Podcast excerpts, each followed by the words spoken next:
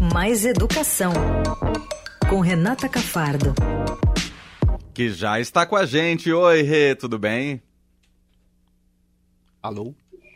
Oi, estão me ouvindo? Agora sim, tudo bem? Tudo bom? Oi, Renata, tudo jóia? É, tudo jóia, André, e você? Tudo certo. Renata Cafardo, hoje parece que terminou uma novela, né? Nas últimas semanas a gente só falava de embrólio no MEC, quem vai assumir o Ministério da Educação. Hoje o nome de Camilo Santana foi confirmado por Lula, né? Foi, foi finalmente anunciado, né? A gente já vinha dizendo ao longo dessa semana que ele tinha escolhido é, o Camilo Santana, ex-governador do Ceará, é, no lugar da governadora atual do Ceará, Isolda Sela, que tinha aí uma campanha toda a favor dela, era o nome que tinha aparecido desde o começo, é, mas que trabalha, sempre trabalhou junto com o Camilo, tá junto ali, com o diferencial de que ela não é do PT, né? Ela era do PDT, nunca foi petista, é, teve, esteve junto com o Camilo, que é do PT, pela aliança histórica que existe no Ceará entre os dois partidos, que até esse ano ruiu ali a aliança, né? E ela ficou do lado do PT, mas é, nunca foi do PT, e o PT reivindicou o Ministério da Educação é, para ele, um ministério, obviamente, que tem uma visibilidade é, muito grande. É toda, se você for pensar, toda família aí tem uma criança na escola ou tem um jovem na universidade, né? Então é um, é um ministério que, que chega muito próximo das pessoas, né? Muito próximo do cidadão. Então uhum. é, tem uma grande, não é aquele ministério burocrático que ninguém entende muito bem o que faz.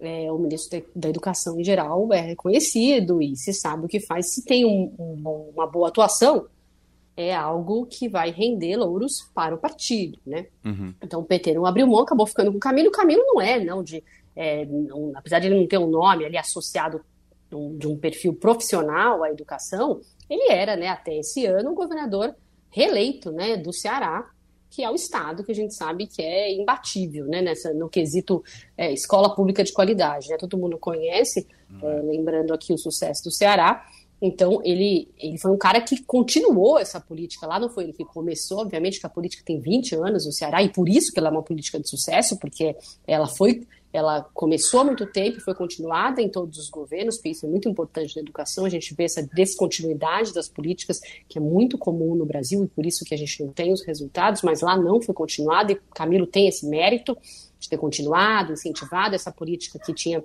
é, começado com o PDT, que é uma política é, que valoriza, é, sim, as avaliações, há ali uma, uma, parcela da academia, de educadores, que acha que é uma política muito voltada para o desempenho, né, que quer dizer o quê? Está sempre se importando com o resultado nas provas. Então, tem essas provas é, nacionais, aí, que a gente chama, que é o SAEB, por exemplo, que dela deriva o IDEB, que é o Índice né, de Desenvolvimento da Educação. Então, os alunos que vão bem né, no SAEB acabam ficando lá em cima, no IDEB, lá em cima, né, o estado que vai bem, fica lá em cima no ranking. E, e tem gente que acha que isso é, que essa educação feita lá ou em outros estados que, que cresceram nos últimos anos é, foi muito voltada para os testes, né? Mas é, tem aí uma outra parcela da, da, da, dos educadores, especialistas que acredita que é só uma forma de medir o que está sendo feito lá, né? Esses testes, porque na verdade é, a educação, é, de fato, é, há uma política pública que investe muito em educação. Eu conheço, já fui lá. É, sim, se prepara também para os testes, mas existe uma coisa muito legal no Ceará que é esse orgulho. Você vai lá, você vai nas escolas, os professores, as famílias, os gestores, ali, os diretores, todo mundo tem muito orgulho é, de valorizar a educação, de ter feito uma política de sucesso no país, no estado que é pobre e que é, prevaleceu é, sobre São Paulo, sobre outros estados do Sul e Sudeste, que sempre obviamente têm mais dinheiro e não conseguiram fazer uma política de sucesso. Então, só de haver esse, esse, esse orgulho que se tem lá em, valorizar a educação, colocar na cabeça das famílias que a valorização da educação é a melhor escolha, né, já é um grande passo que o Ceará deu. E isso é muito importante que, que o Camilo traga para o MEC, né? Isso que se espera que ele traga para o MEC, essa esperança, né, de uhum. que a uhum. educação, de fato, é, volte, né, a ser prioridade nesse país. Se já foi algum dia, volte a ser. Se nunca foi, comece a ser, né? a intenção é um pouco essa que se espera muito do Camilo. Claro que tem políticas efetivas que podem ser implementadas, mas tem também essa sensação é, que precisa estar nas famílias brasileiras, né, da importância da educação, que a gente tem muito pouco, a gente vê às vezes as famílias ou delegando demais para a escola, ou tirando da escola uhum. funções que são sim da escola, como por exemplo discutir política. Tem muita gente diz, não, isso não se fala na escola, mas não entende o papel da escola na discussão política, sim, também, na discussão de educação sexual é, e nas outras tantas de aprendizagem, que obviamente que são muito na escola. Mas tem gente que reduz a escola e tem gente que delega demais. A gente tem que entender o papel que é a educação, que é gigantesco na formação do cidadão e na formação da nossa sociedade, do desenvolvimento da nossa sociedade. Né? Uhum. A gente já começar a olhar a educação diferente, que eu acho que o Camilo e a Isolda, que eu falei no começo, que está indo com ele, vai ter um cargo alto também no, no, Ministério da Educação, a maneira como eles olham a educação já é um grande passo. E aí a gente está aqui para olhar, para fiscalizar, para ver de fato as políticas, se vão, se vão ser boas políticas, políticas públicas é, eficientes e que de fato é, recuperem a aprendizagem das crianças, que a gente fala tanto aqui, né, na, na nossa coluna de que foi perdida durante a pandemia, como as crianças é, deixaram de é, aprender a, a, ler, a escrever, crianças de sete anos hoje que não conseguem entender a informação de um texto de duas linhas. A gente já tinha a alfabetização muito ruim no país e foi muito piorada durante a, durante a pandemia e durante essa omissão, essa desorganização total estava durante o governo Bolsonaro no MEC. Uhum. E, e, Camilo deve ter uma liberdade ali para colocar em prática todos esses projetos ali, principalmente esses que são espelhados do Ceará, ou Rê? Acho que sim, porque são projetos que o que o Ceará faz não é nada que, que, que, não haja evidência de que dá certo, sabe? São projetos já consagrados, inclusive já, que já foram para outros estados, é, Pernambuco, Paraíba, Maranhão, muitos, muitos estados é, é, copiaram, né, entre parênteses, entre aspas, que não é copiado do, do mau sentido, mas copiado no bom sentido, foram influenciados pelas políticas cearenses, uhum. que é essa política que junta é, tanto um incentivo financeiro, o Ceará, por exemplo, foi o primeiro estado a dar uma parcela do ICMS, 18% do ICMS para os seus municípios, que tivessem melhores resultados na educação. Então, junta esses incentivos. Hoje, vários estados já fazem isso, já é, já é inclusive lei. É, todos os estados podem fazer uma porcentagem, o Ceará continua com a maior porcentagem, mas dá esse incentivo, ajuda, né, o, o Estado ajuda os municípios, portanto, o MEC pode ajudar todos os municípios a, a ter formação de professores, materiais didáticos melhores, porque nossos municípios muitas vezes não têm estrutura técnica, não tem pessoal técnico para fazer isso, para fazer a formação, para fazer os materiais, e isso o MEC pode ajudar, além de pensar é, políticas maiores que têm que ser incentivadas, por exemplo, é, a escola em tempo integral, que é algo muito importante, né? o ensino médio em tempo integral, que é deixar os adolescentes mais tempo na escola, uma escola que, com professores que estão lá só naquela escola, não ficam dando uma meia aula numa escola, depois vai, corre para outra escola, mas o professor estando lá fixo naquela escola, que conhece o aluno, que tem, que ajuda no projeto de vida do aluno, que tem um ensino médio voltado é, para o que ele vai fazer no futuro, para o que ele pensa da vida dele, para uma profissão. Isso é um projeto por exemplo, o Ceará tem também, e que deve vir, deve ser fortalecido novamente no Ministério da Educação e que é, tem muitas evidências de sucesso. Todos os, estados, todos os estados que fazem, todos os países que fazem já têm evidência. Então ele não, não deve encontrar barreiras porque são as políticas do Ceará são políticas de que têm evidência de sucesso em qualquer lugar do mundo, né? Uhum. Não tem nada, eles não inventaram a roda. Sim. Né? Eles só fizeram o que tinha que ser feito e, e, e dá facilmente para ser expandido precisa de dinheiro, precisa de vontade política, mas dá para ser feito, trazido para o MEC. E justamente nessa linha do precisa de dinheiro, você até citou aí o auxílio financeiro que é, rola lá no Ceará e tal. Durante o governo de Jair Bolsonaro, uma das coisas que a gente viu no MEC foi cortes nas verbas para a educação. A gente já tem uma projeção de como vai ser a partir do ano que vem a verba para o Ministério da Educação? É, a gente já tem garantido, foi garantido agora com a com a PEC da transição, 11 bilhões a mais né, para o Ministério da Educação. Isso é muito bom. E mais um, um, uma quantia só para o aumento da merenda, que também estava lá é, sendo tirado, que nem o Bolsa Família, né? É, tirado do teto de gastos. Então, isso já ajuda muito, porque no relatório da transição, que saiu essa semana, é, que hoje né, se encerrou a transição, teve até um discurso do vice-presidente Geraldo Alckmin, é, eles, eles comentam, por exemplo, os, os o, congelamento de quatro anos que o governo Bolsonaro fez no, no valor da merenda, por exemplo, é zero, hoje a merenda é 0,36 centavos por aluno, então você imagina você fornecer uma comida para uma criança por 0,36, é isso que os municípios têm para fornecer, é isso que o MEC repassa, se o município não tem para complementar, se o Estado não tem para complementar, é esse o valor que tem. É, então isso é algo que foi retirado ali também da, é, na, na, na, discussão da, do teto para que tenha esse, essa grana e mais esses 11 milhões a mais que já vão vir, já ajuda, obviamente.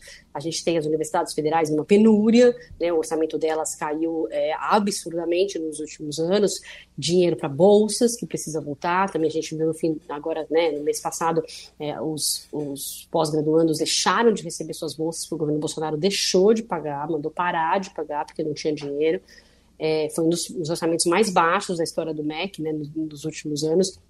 É, e ainda foi sendo tirado não só dinheiro é, de no, não é que não se investiu em novos projetos, mas os, o, os programas que já existia, né, o dinheiro para pagar para pagar a conta mesmo foi retirado agora no último ano, né?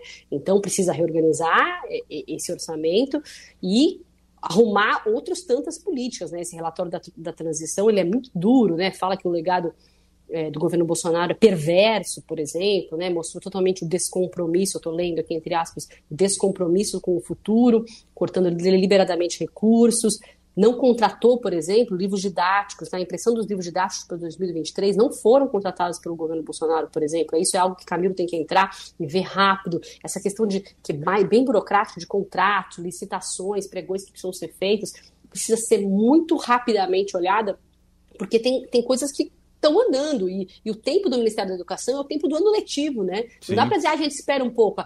Em fevereiro as crianças estão na escola, e livro didático, daqui a pouco tem o Enem, por exemplo, também tem vários contratos e, e sistemas de informação, de, de, tecnológicos que precisam ser adequados. Teste, é, itens, questões do Enem precisam ser testadas, porque o Enem é um teste que, que, testa, né, uma avaliação que testa suas questões antes, faz o chamado pré-teste, então precisam ser construídos construídas várias questões, que isso é algo que contrata professores que fazem as questões do Enem, e aí você precisa testar essas questões, tudo isso é demorado e está tá sem, o Brasil não tem mais nenhuma, é, não tem mais banco de, de questões para o Enem, então tem muita coisa burocrática também que tem que ser, tem que ser tocada rápido por causa dessa questão do ano letivo que começa e as coisas começam a acontecer na educação, uhum. e, e, outras que são essas políticas maiores que têm que ser pensadas, que foram paralisadas, como eu já mencionei, do ensino integral, uma política importante de alfabetização precisa ser feita, né? E algo muito pensado é, para combater o déficit de aprendizagem. Eu acho que do sucesso depende, né, o sucesso do Camilo é, depende de uma política rápida, efetiva e de sucesso que combata esse, esse déficit de aprendizagem, que a gente rapidamente veja é, um plano para isso, né? não fique ali também se perdendo aí só na, nas burocracias, e não venha um plano forte que ajude os estados e municípios, que são eles que têm as escolas, né? o MEC não tem nenhuma escola, quem tem são os estados e municípios, mas que ajude os estados e municípios e faça junto com os estados e municípios essa grande recuperação da aprendizagem das crianças do Brasil. Bom, os desafios serão enormes, a gente vai seguir acompanhando tanto no Estadão quanto aqui na Rádio Eldorado. Só para a gente fechar, Rê, o nome do Camilo Santana, como é que repercutiu no meio educacional? Ah, super bem, viu? Acho que tem só um lado, que é aquele que eu já falei, que faz as críticas, que acha que ele é ligado a esse modelo que só busca resultados, mas é, tem que entender aí, né, resultado, qual é o lado negativo de buscar resultado. Tem gente que acha que buscar resultado é positivo.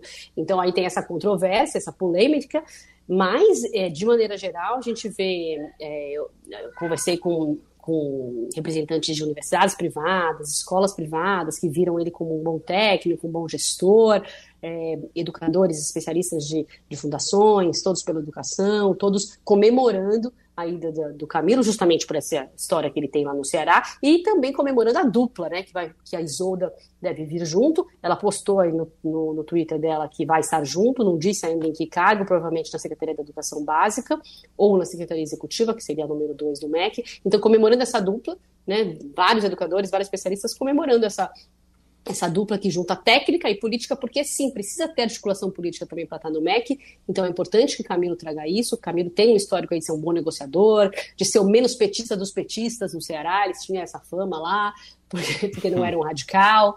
É, então, isso é bom trazer, porque o ministro precisa negociar com o Congresso, com o restante do governo para defender a educação, é, e, e, e negociar com dono de faculdade, com dono de escola, com deputados que vão lá pedir verba para suas cidades. Tem de tudo, tem essa parte muito política também, que é importante que Camilo tenha essa experiência. Muito bem, esta Renata Cafardo, toda quinta-feira com a gente aqui no fim de tarde, quer dizer, toda quinta-feira até agora, porque Renata Cafardo está saindo de férias, certo? Na verdade, eu saio de folga agora e na primeira semana de janeiro eu tô aqui ainda. Depois ah, é verdade, então, é verdade. Talvez ainda volte na primeira semana de janeiro, acho que é dia 5. Dia 5, exatamente. Isso. Boa. eu volto da minha folga. A gente tem folga agora, né? Todo mundo tem. Uhum. Eu tenho, tô, de, tô de plantão no Natal e tenho a folga do ano novo que começa dia 27. Maravilha. Depois eu volto. Nos falamos. E aí do... eu saio de férias mesmo. É, aí, aí é só fevereiro. Mas ainda temos Renata é. Cafardo, então, em janeiro, aqui no fim de tarde. Rê, ótimo Natal para você. Ótima virada de ano. Muito obrigado aí pela parceria esse ano todo, mais uma vez.